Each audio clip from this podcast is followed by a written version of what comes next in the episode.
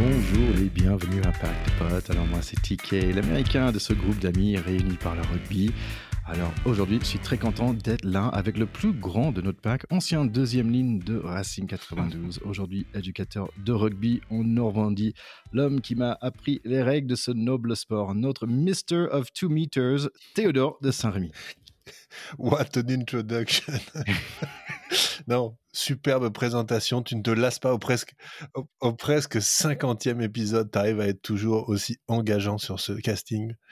Fantastique. Et moi, je suis très, très heureux d'être là avec le plus américain des joueurs de rugby ou le plus français des joueurs de football américain, je sais pas, c'est Thierry Kaufman, TK. je suis content d'être là. On va faire un petit euh, mini épisode, un mini pack, on va la dire comme ça, euh, pour parler de ce, de cette, euh, juste de cette finale. On voulait mettre un mot sur ce finale de Champions Cup, n'est-ce pas, mon cher Théo? Oui, ben, on ne pouvait pas ne pas se voir, même si on n'est pas au complet. mais effectivement, on voulait quand même se dire un, un petit mot parce qu'il y a eu une, une grosse actualité ce week-end et c'est pas si souvent en plus qu'on voit des équipes françaises euh, s'imposer euh, en série à Twickenham. Donc euh, là, il fallait quand même qu'on se réunisse. En parlant des packs, avant de démarrer, j'ai noté qu'il existe en France des packs de bières où il y a moins de 6 bières. Et, donc, j'ai un peu de mal à comprendre ça, en fait. si tu veux acheter, par exemple, un pack de Corona, donc Corona, c'est la bière mexicaine qui va très bien dans le soleil. Ce qui est normal pour moi, c'est 6, 12 ou 24. Ça, c'est normal. Et en fait, il y a des packs de 3, mais vous êtes fous un peu les Français quand même. Et ça marche moins bien pour les abdos aussi, parce que le 3-pack, c'est moins bien que le 6-pack, n'est-ce pas? Voilà, voilà, c'est ça. Allez, tout de suite au match. Donc, euh, Toulouse était quand même favori, mais euh, ils ont perdu leur talonneur, euh, Julien Marchand, qui était suspendu pour un plaquage dangereux dans le match d'avant. mais là, on se retrouve à Twickenham, c'est l'Angleterre, donc il pleut. Et là, en France, tout le monde est sur le terrasse en train de boire un petit bière, donc ça fait du bien finalement. Il y a beaucoup de gens aussi dans le stade, mais des vrais gens, quoi, des vrais gens qui sont là dans un match de rugby. Je suis hyper jaloux. Le match, avant le match démarre, il y a Ronan O'Gara avec son joli accent Irish qui parle de la différence entre émotion et passion. Et euh, je pense qu'on va voir le 2 euh, à la fin de ce match, euh, qui on attendait quand même d'être assez rude. Bonne nouvelle, c'est que les arbitres peuvent rien faire. On va sortir avec un vainqueur français, ça c'est sûr. Allez, gros départ pour Crow pour démarrer ce match. La Rochelle échappe la pression jusqu'à la pénalité de Ntamak, 3-0 à 4 minutes. Ensuite, c'est 3 partout à 7 minutes et 6 à 3 à 11 minutes. En gros, ça joue, mais pas trop. 15 minutes, il y a un poteau sortant pour La Rochelle. C'est évité de justesse par Toulouse. Première grosse opportunité pour euh, La Rochelle avec un mêlée à 5, mais c'est un peu bruyant tout ça. Il faut attendre encore un peu pour le premier essai. Entre-temps, La Rochelle égalise 6 à 6. À 27 minutes, il y a le moment du match. Botia essaie de faire un guillotine sur Médard. Carton jaune devient carton rouge pour un plaquage haut. Les jaunes restent assez dangereux cependant. Ils marquent 3 points et Toulouse prend un carton jaune. Donc c'est 9 à 6 pour La Rochelle. Énormément d'erreurs et énormément de plaquages partout. 10 à 9 pour La Rochelle pour le mi-temps. Ouais, une première mi-temps telle qu'on l'attendait avec, euh, on va dire, ce qu'on dit souvent, un, enjeu qui prend le pas sur le jeu, euh, une confrontation extrêmement euh, costaud, solide, mais pas grand-chose à se mettre sous la dent. Euh, du point de vue des envolées. C'est souvent le cas dans les finales, euh, jusqu'à ce qu'il y ait, euh, on, le voit souvent maintenant, des matchs qui se débrident en fin de match aussi parce que la fatigue commence à, jouer, son jeu. Et là, en attendant, on voyait surtout deux équipes ultra déterminées, mais honnêtement, c'est c'est pas une mi-temps qui nous a tellement fait rêver. Au-delà, voilà, de l'engagement individuel de tous les joueurs, un ou deux coups de pied ratés dans cette première mi-temps par Yaya West et on verra que ça coûte cher à la fin. Euh, mais je trouve rien d'autre à dire sur cette mi-temps. Début de deuxième mi-temps, le vent change. West fait un autre poteau et Colby fait un geste magique, mais son pied est juste en dehors.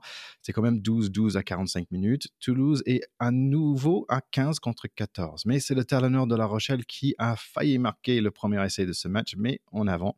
Je suis quand même étonné de voir La Rochelle toujours aussi présent dans ce match. Finalement, à 51 minutes, un peu d'action côté Toulouse entre Médard et Lebel. 54 minutes, toujours 12 à 12. Les nouveaux aides Vito et Cano quittent le terrain ensemble. 60 minutes, premier essai de match pour Maïlia, le 13 de Toulouse. La Rochelle ne baisse pas les bras par contre, mais j'ai quand même l'impression que Toulouse préfère de défendre et faire des comptes, car ça me semble que c'est plus facile de défendre qu'attaquer.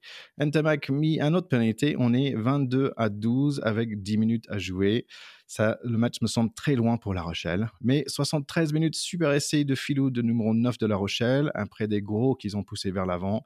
Mais poteau pour la troisième fois, il faut alors un autre essai transformé pour gagner ce match et il reste que 5 minutes. Demoro trouve un super touche, les gens ont le ballon avec 3 minutes à jouer, mais il redonne à Toulouse avec un coup de pied. Toulouse réussit à conserver le ballon sans faire d'erreur pour les dernières 45 secondes. Il gagne le match même si La Rochelle l'a plus joué. Ouais, c'est tout à fait ça. Je pense que Toulouse a, joué euh, avec aussi son expérience et son talent. Ils ont eu, la force de ne pas céder et de planter euh, une banderie magnifique. Hein. L'essai de Malia est superbe. C'est un joueur qu'on connaissait pas, qui vient d'arriver, qui est joker médical. C'est un joueur argentin. il met une pointe de vitesse de, rêve quand même sur cet essai. Et, euh, l'essai est superbe. Tout est beau. Le début est beau. la concrétisation est belle. Donc c'est tout à fait mérité qu'il prenne le large.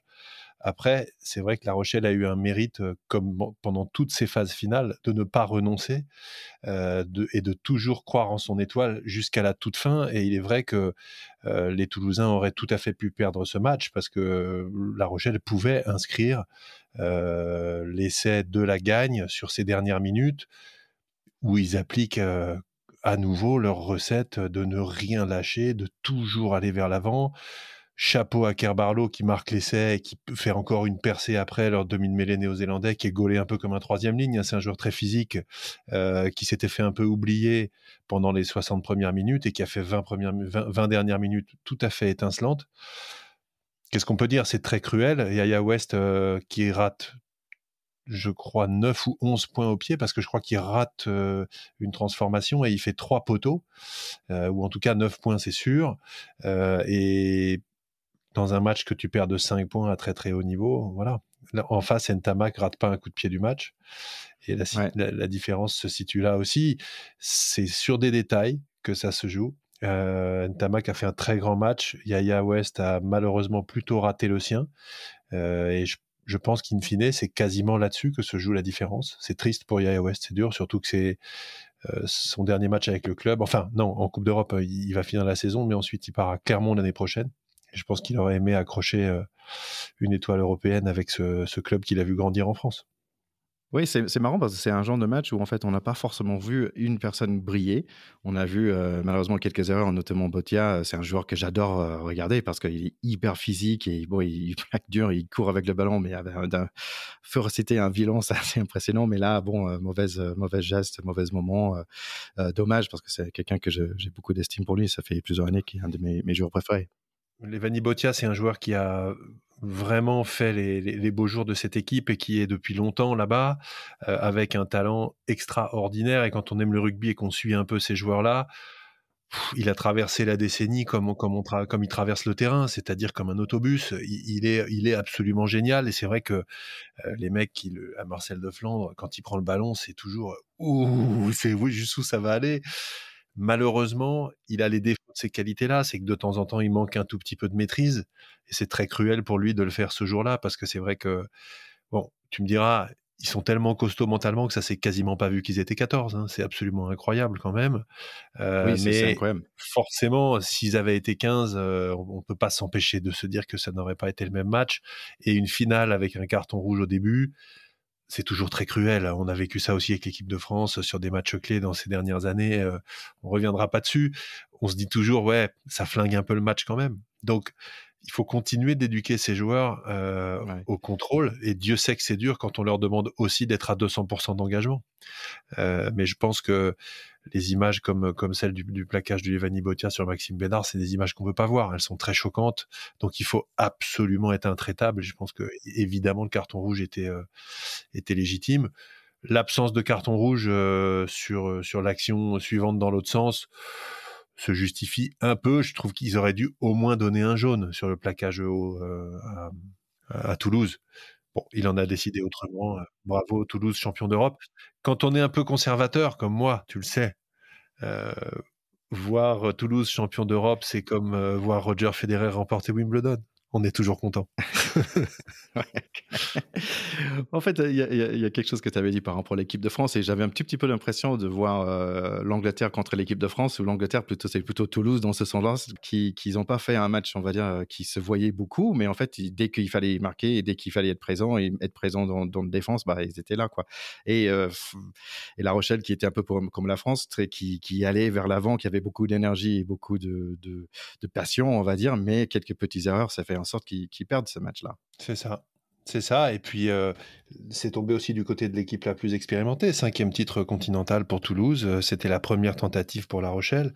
Euh, ils, ont, construit une telle belle équipe aujourd'hui et une histoire aussi avec leur stade et leur public que là, avec le, retour du public dans les stades, etc., je pense qu'ils auront envie d'y revenir, d'y regoûter et peut-être que ce sera pour la prochaine fois. D'ailleurs, euh, oui, je voulais dire, cette petite histoire des étoiles, je ne savais pas vraiment euh, avant d'aller à, Munich. Je suis allé au stade de Munich de, leur équipe de, de, foot parce que mon fils est même de foot. Et euh, j'avais pas compris l'histoire des étoiles, en fait. Donc là, je trouve ça assez chouette, finalement. Quand tu gagnes un championnat, d'avoir une étoile sur le maillot, je trouve ça assez cool. On n'a pas ce système aux États-Unis, on devait l'importer quand même.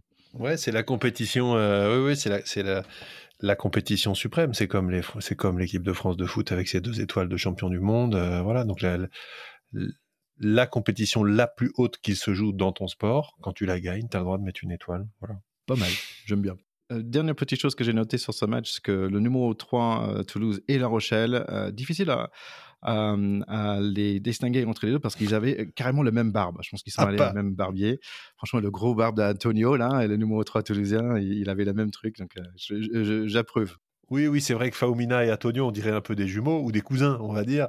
Euh, et puis ce qui est génial, c'est qu'ils ont quand même des physiques encore un peu à l'ancienne. Ils sont un peu gros. Nous, on aime, on aime bien les gros, mais tous les deux, ils ont quand même un peu de bide. C'est pas, c'est pas des athlètes oh, purs. On adore. C'est ça qui est vraiment marrant. Donc on adore. Ils peuvent être à, haut niveau et être fiers de ce qu'ils sont, c'est-à-dire des mecs avec un peu de sac euh, qui sont à l'ancienne, quoi. Gros, bro et barbu, il n'y a rien de mieux. Allez, bon, bon chance à La Rochelle pour le top 14. On va parler de ça plus tard. Ah oui, petite dernière chose, je vous invite de, suivre euh, Dupont et Ntamak euh, sur les réseaux sociaux. Ils mettent des jolies images avec euh, le nouveau couple. Ils sont très fiers, je pense. Bah, il y, a de quoi être fier, surtout Romain Ntamak. Et je rappelle que son père, Émile, avait gagné la première Coupe d'Europe de l'histoire de la Coupe d'Europe des clubs hein, avec le Stade Toulousain en 96. Donc, ils sont le premier couple père-fils à gagner tous les deux le titre continental, ce qui est quand même fantastique et on, se rend pas compte à la fois oui on se dit oui c'est Ntamak c'est le fils d'Ntamak mais c'est génial quand même de se rendre compte que dans ce qui est si difficile d'aller chercher, de construire une carrière professionnelle, de vivre ses rêves, d'aller au bout, que le père et le fils ont ça comme privilège. Bonne chance au prochain, peut-être nous Thierry, euh, mais non, nous c'est mort, c'est foutu parce que le père a déjà raté. Grand-père. voilà, peut-être euh, nos, fils, mais en tout cas, nous, nous tous les deux qui avons un fils, Thierry, euh, se dire euh, on a gagné le titre continental, moi et puis toi 25 ans après, c'est quand même génial et ça fait rêver, c'est des belles histoires de famille. C'est sûr, c'est sûr.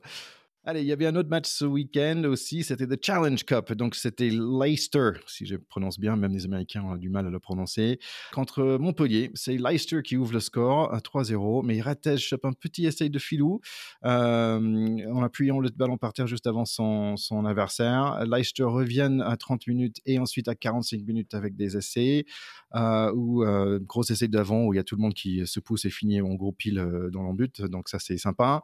On aime bien voir ça. 17 à 10 pour les Tigers. Montpellier revient dans le match. Goussen marque un joli essai après un, passe sympa de Boutier, mais double poton sortant. Donc ça, j'ai rarement vu. 18 à 17, Montpellier finir par gagner ce Challenge Cup euh, qui a presque fini en bagarre à la fin. Ouais, on, a toujours du mal à, se réjouir autant pour cette petite Coupe d'Europe que pour la grande, mais il faut pas oublier que ce sont aussi des, voilà, des, très grandes compétitions euh, qui se jouent euh, avec une une intensité très forte sur l'année entre des équipes qui, sont, qui, ont, tout un super niveau. Donc, euh, aller le décrocher, euh, là aussi pour Montpellier, qui a fait en, championnat une saison particulièrement décevante euh, pour ce groupe, pour cette équipe-là, c'est quelque chose, je pense, d'absolument fantastique qui leur permet de, de quand même cocher une très belle chose sur leur, sur leur saison. le match a été très costaud de la part de Leicester qui a manqué complètement d'imagination. Il marque quand même deux essais où ils enfoncent Montpellier sur des phases de maul qui sont les mêmes essais que dans les années 90. Hein. ça, franchement, c'est indémodable. Et quand on aime le rugby, on aime ces essais-là parce que c'est le signe euh, la marque de ce sport si particulier, qui est vraiment un sport de combat et un sport collectif. Arriver à marquer ces essais-là quand tu as joué devant, c'est extraordinaire. Donc les marquer à très haut niveau, c'est costaud parce que maintenant les équipes défendent très bien là-dessus. Euh, mais tout le mérite revient aux Montpellierins qui n'ont pas renoncé avec l'essai de Goussen que tu citais qui est superbe, avec notamment euh, Gabriel Ngandebe qui fait une, une relance euh, qui aboutit à l'essai de Goussen, euh, euh, qui remet à Payog puis à Goussen. L'essai est magnifique. Donc rien que pour ça, euh, Montpellier mérite tout à fait son titre européen. Et puis je, je suis content pour eux, content pour Boutier, content pour Payog, qui est un joueur qui est là-bas depuis longtemps, euh, content pour Ratez avec ce petit, de, ce petit essai de, de filou, effectivement. Euh, voilà, croyant en vos rêves, hein, Vincent Ratez. Euh, Gennevilliers, Le Puc, La Rochelle, la Pro D2, le machin, bah ouais, sur le toit de l'Europe, le mec. Donc voilà, c'est faut, faut, y croire, faut jamais renoncer. Et chapeau à eux, c'est top. On va aller revoir Montpellier en top 14. Est-ce que tu peux nous parler rapidement du classement de top 14, Théo? Oui, alors en top 14, bah, sur le toit du top 14, pour l'instant, il y a une équipe euh, qui s'appelle Toulouse, hein, voilà, qui est aussi sur le toit de l'Europe, mais qui pour l'instant est premier au classement. Et la deuxième, c'est La Rochelle. Donc c'est quand même dire que ces deux équipes-là n'ont pas volé euh, leur présence sur le toit de l'Europe et que ça met aussi en avant le championnat de France, hein, puisqu'ils sont 1 et 2. Euh, et puis juste derrière, puisqu'il faut être dans les 6, je vous le rappelle, le Racing en embuscade, on va voir pourquoi, Bordeaux-Bègle, Clermont, qui sont un peu tous, du coup, sûrs d'être dans les cinq, là, quasiment. Et puis, un groupe éto euh, de Stade français, Toulon, Castres et Lyon, qui se tiennent dans un mouchoir de poche à 60 points et 62 points. Dans ce mouchoir de poche, euh, bah, bien malin qui, peut dire sur les deux dernières confrontations qui va en sortir, parce qu'en fait, euh, c'est vraiment possible pour tout le monde, surtout que les équipes se reçoivent entre elles. Stade français Lyon, mais après Lyon reçoit Agen qui n'a pas gagné de l'année, et puis Castres et, Toulon sont tout à fait encore qualifiables. Hein. Donc ça va être très très chaud ces deux dernières journées pour ces quatre équipes. Oui, donc il, ne reste que deux jours et, donc plein de, super matchs à venir. Euh, la semaine prochaine, Stade de français contre le Loup, euh, Toulon contre Bordeaux, Stade Toulousain contre Clermont. Euh, la semaine suivante, Clermont contre La, Rochelle, Bordeaux-Bègles contre Toulouse, Castres contre Toulon. Donc c'est donc vraiment, j'ai l'impression que presque chaque, chaque match a une certaine importance. On sait aussi dans le bois de, classement que bon, il y a Agen qui, qui va partir, mais il y a aussi un, autre équipe qui, qui va jouer sa place aussi. Ouais, qui devrait être barragiste. Et puis dans, le haut du classement, le Racing n'a pas dit tout à fait son dernier mot, puisque le Racing a deux confrontations favorables. Ils vont à Agen et reçoivent Brive, euh, alors que La Rochelle, qui est juste devant, euh, va à Clermont euh, et reçoit Pau, qui a besoin de se sauver. Donc La Rochelle a un, calendrier beaucoup plus difficile et n'est que deux points devant. Donc il est tout à fait possible que le Racing soit deuxième en fait. Je dis pas ça parce que c'est mon club. je dis ça parce que c'est possible. un peu quand même. un peu quand même. Allez, si tu nous parlais de Pro D2. Alors on est, tu as, regardé un peu ces, ces démarrages de, de playoffs, on va dire.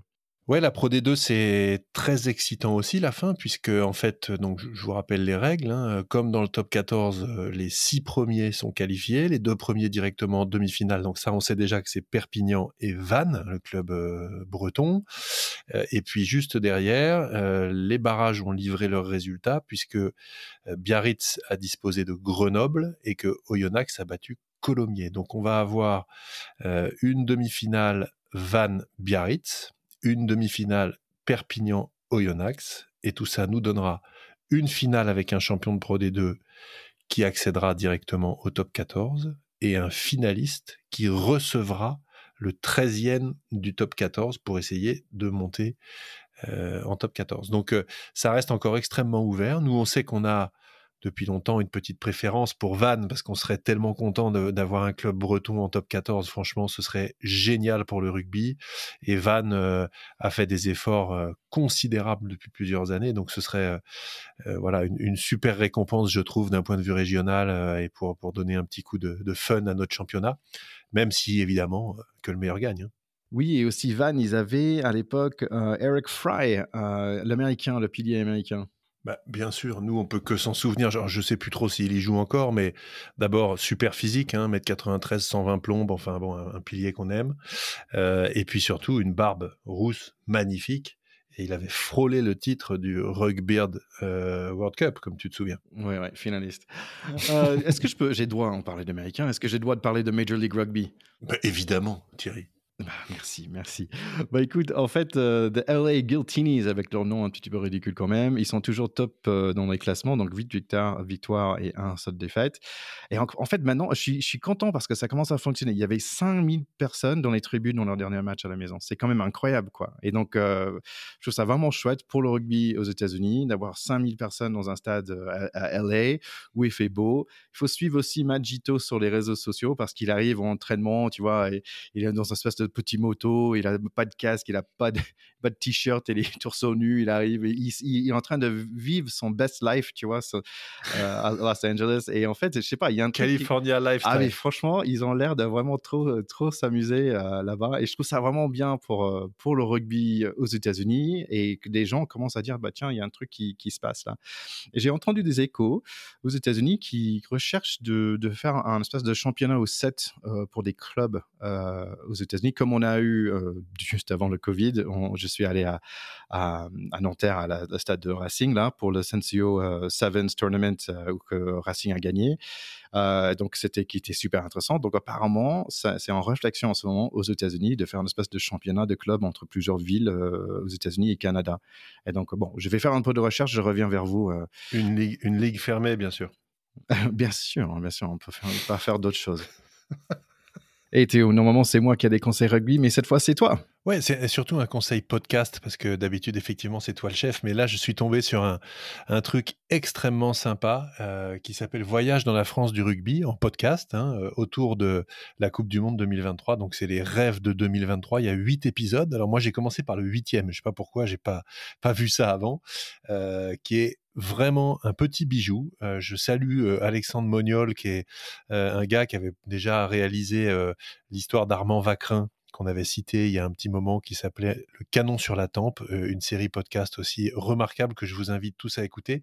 Et là, c'est extra, ce huitième épisode, il parle notamment de l'histoire de William Webb Ellis qui est vu à juste titre, c'est un peu à mi-chemin entre la légende et l'histoire comme l'inventeur du rugby, celui qui aurait pris ce fameux ballon qui était un ballon de foot, euh, l'ait mis sous le coude et traversé le terrain avec, euh, générant la, stupéfaction de tout le monde. Il y a une petite histoire là-dessus en lien avec la Coupe du Monde, euh, en lien avec son histoire personnelle, puisque c'était un gars tout à fait anglais qui a finalement fini sa vie en France, enterré sur la côte d'Azur. On découvre tout ça. Euh, je vous invite vraiment à y aller parce que je, me suis régalé. Félicitations à, Alexandre Moniol et à l'équipe de la Coupe du Monde 2023 pour cette initiative. Surtout que nous, on adore les podcasts, alors on est toujours content quand il y a des bons podcasts. Voilà.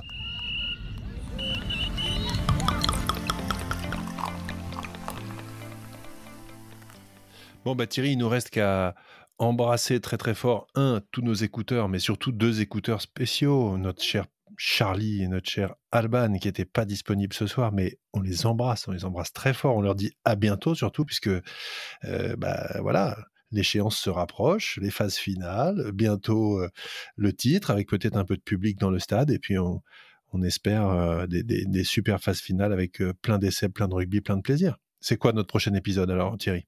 Oui, donc en deux semaines, en fait, je suis très content de revenir avec euh, Ian Borthwick, qui est un monsieur avec une carrière super intéressante. C'est un écrivain qui a travaillé avec l'équipe. Il a écrit plusieurs livres sur les All Blacks parce qu'en fait, c'est un Nouveau-Zélandais à la base euh, qui a fait toute sa carrière presque en, France. Et donc, euh, donc c'est deux anglophones qui parlent en français, donc c'est assez sympa. Et vraiment un monsieur qui, en fait, il était là, il était présent pour tous les coupes de monde en tant que journaliste. Donc ça, c'est super intéressant. et en plus, il était le premier attaché de presse de l'équipe de France. Euh, pendant un tournée euh, en Nouvelle-Zélande. C'est comme ça qu'il a démarré un peu sa carrière en tant que journaliste euh, rugby. Et donc voilà, un super entretien avec lui à écouter en deux semaines. Ouais, je précise bien sûr que cette interview de deux anglophones, un américain et un néo-zélandais qui parlent français sur un média ensemble est tout à fait validée par le ministre de la francophonie. N'est-ce pas Thierry? Génial. Après cette interview, on aura bien entendu aussi un épisode sur la fin du championnat de France euh, les demi-finales, les finales, peut-être même au mois de juillet, la tournée des Lions. Enfin bref, vous n'avez pas fini de nous entendre.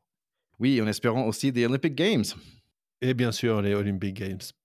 Et puis pour ceux d'entre vous qui ne l'ont pas déjà écouté, euh, allez bien sûr écouter euh, euh, l'épisode avec l'interview de Jonathan Best, joueur fort sympathique qui a roulé sa bosse sur le, sur le, rugby, sur le rugby français sous le maillot algérien, une, une tranche de vie extrêmement sympa, interviewé par deux, deux cadors, hein, Thierry Kaufmann et Charlie Beyer. Donc vraiment faites-vous plaisir. Et puis quand vous aurez eu ce petit plaisir-là, n'hésitez pas, bien sûr, à, partager, à faire connaître le pack de potes à tous ceux qui aiment le rugby, comme vous et comme nous. Exactement. Allez, à très bientôt, mon Salut, bye bye Thierry, ciao. Allez, ciao, ciao.